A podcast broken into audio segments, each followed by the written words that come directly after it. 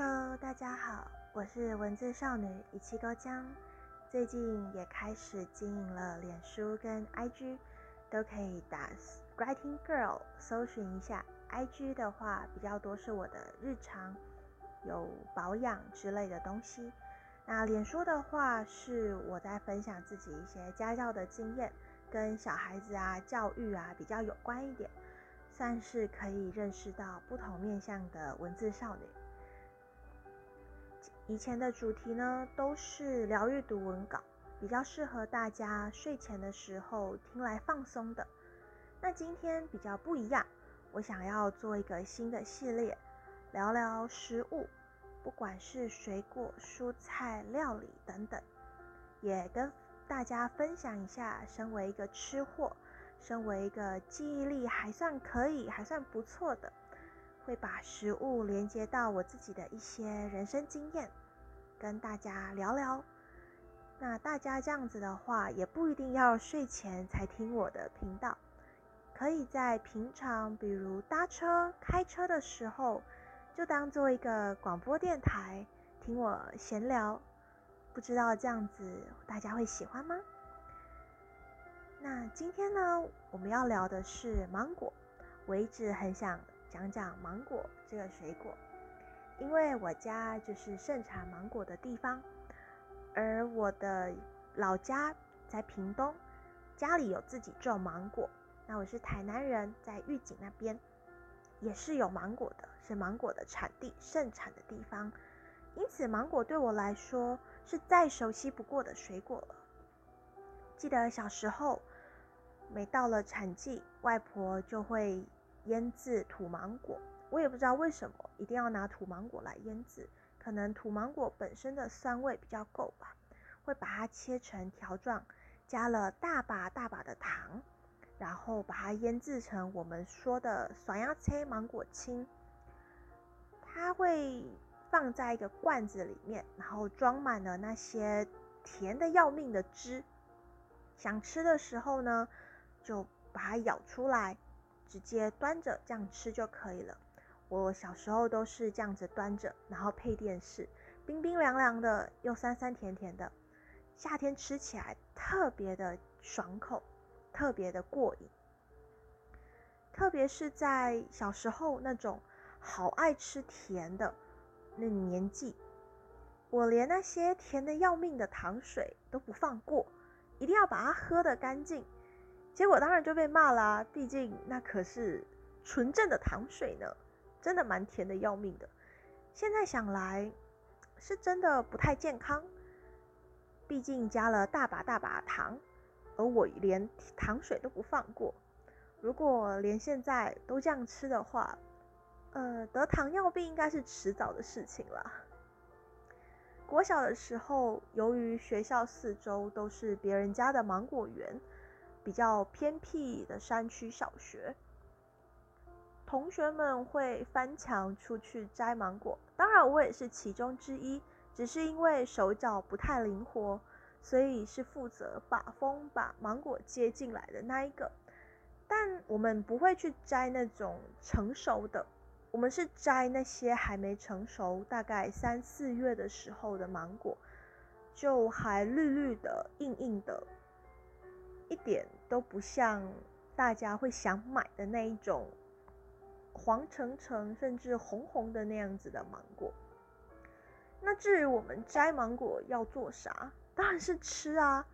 怎么吃呢？就是把它切片，抹盐，直接啃。吃起来酸酸甜甜的，甜味应该是盐巴引出来的，更多的是酸味。有点像那种果醋那种酸味，其实蛮醒脑的，而且有莫名的快感。可能因为是偷翻墙出去吃得到的东西，吃起来更开心。当然，我们这样子的行为其实挺不可取的。嗯，邻居他们知道后，也直接跟学校说，我们不用这样做，因为有时候他们可能会喷农药，他们怕呃害到我们。小孩子，所以就说成熟的时候会送一些芒果给学校，帮我们的午餐加菜。当然之后我们也就不做这样子的事情了。现在想来，在乡下长大的小孩子真的挺幸福的。不知道为什么，在乡下，特别是那些老人家，对小孩子的包容度特别的高。至少我的成长经验是这样。我不知道现在还有没有那么的温暖，那么的那么的幸福。老人家好像看到小孩子很开心的跑来跑去玩耍之类的，他们就能够被感染、被治愈到。被那样子单纯的快乐所开心，因此他们很愿意包容小孩子一些调皮捣蛋、有一点点胡闹的行为。比如我们这样子翻墙，其实我们也没有被骂，他们反而是担心农药会害到我们，而不是责备我们说怎么可以偷摘芒果。我想以后如果我有小孩，或许也想要让他在乡下长大吧。如果还是这样温暖的氛围，总觉得乡下的孩子至少像我小时候，是被周遭的大人疼爱着长大的，也不算是溺爱，也不算是宠爱。那时候的我们，欲望根本就不大，也没有什么可以想要的东西。想得到的其实都挺简单的，比如像这样子一个不成熟的芒果，它甚至还是硬的，咬起来是脆的，根本不像我们平常吃的芒果会有一点软软糯糯的那种口感。我们还是玩得很开心，小孩子的快乐就是那么的简单，在那时候乡下的我们更是单纯。现在想来，有那么一点点怀念那时候很简单，而且被周遭大人疼爱的日子。说实在话，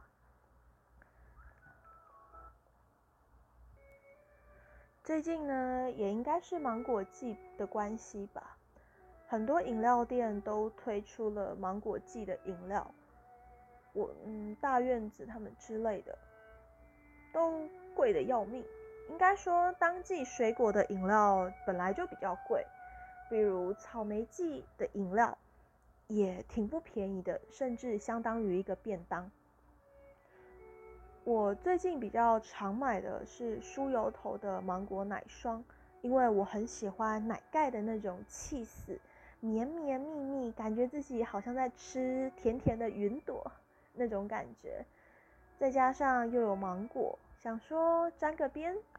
沾个新鲜芒果的边，毕竟我来到台北念书了，不太可能吃到家里新鲜的芒果，因为我们家里那边吃的芒果都是非常追求的栽赃昂，顾名思义就是一定要它在树上成熟了，我们才把它摘下来，然后直接新鲜的把它吃掉，那样子的芒果根本不适合运送。因此，南部地区以外，就是产地以外的地的地方，吃到芒果大概都是还没有完全成熟就先摘下来，免如果真的要宰脏昂还运送的话，它会发酵，它会变得烂烂的，甚至根本就不好吃，也会造成保存上的麻烦。所以我来到台北之后，理所当然的不可能吃到家里寄来的芒果啦，家里寄的大概都是果干。我们那边蛮多做果干的，当然不仅限于芒果干，就各种，比如芭乐干、凤梨干，我都蛮爱的。特别是凤梨干，有时候都觉得比新鲜的凤梨还要好吃。或是番茄干、草莓干，各种稀奇古怪的，连想都想不到的果干都有。那这些果干我吃不完。但真的吃不完吗？其实没有，我是省着吃，根本不敢像以前吃酸鸭菜的时候那样子的肆无忌惮，那样子的吃。不单单只是因为觉得果干比较甜，可能不太健康而已，是舍不得。以前在家芒果是吃不完的，甚至吃到会腻、会怕，会觉得说自己该不会会芒果中中毒了吧？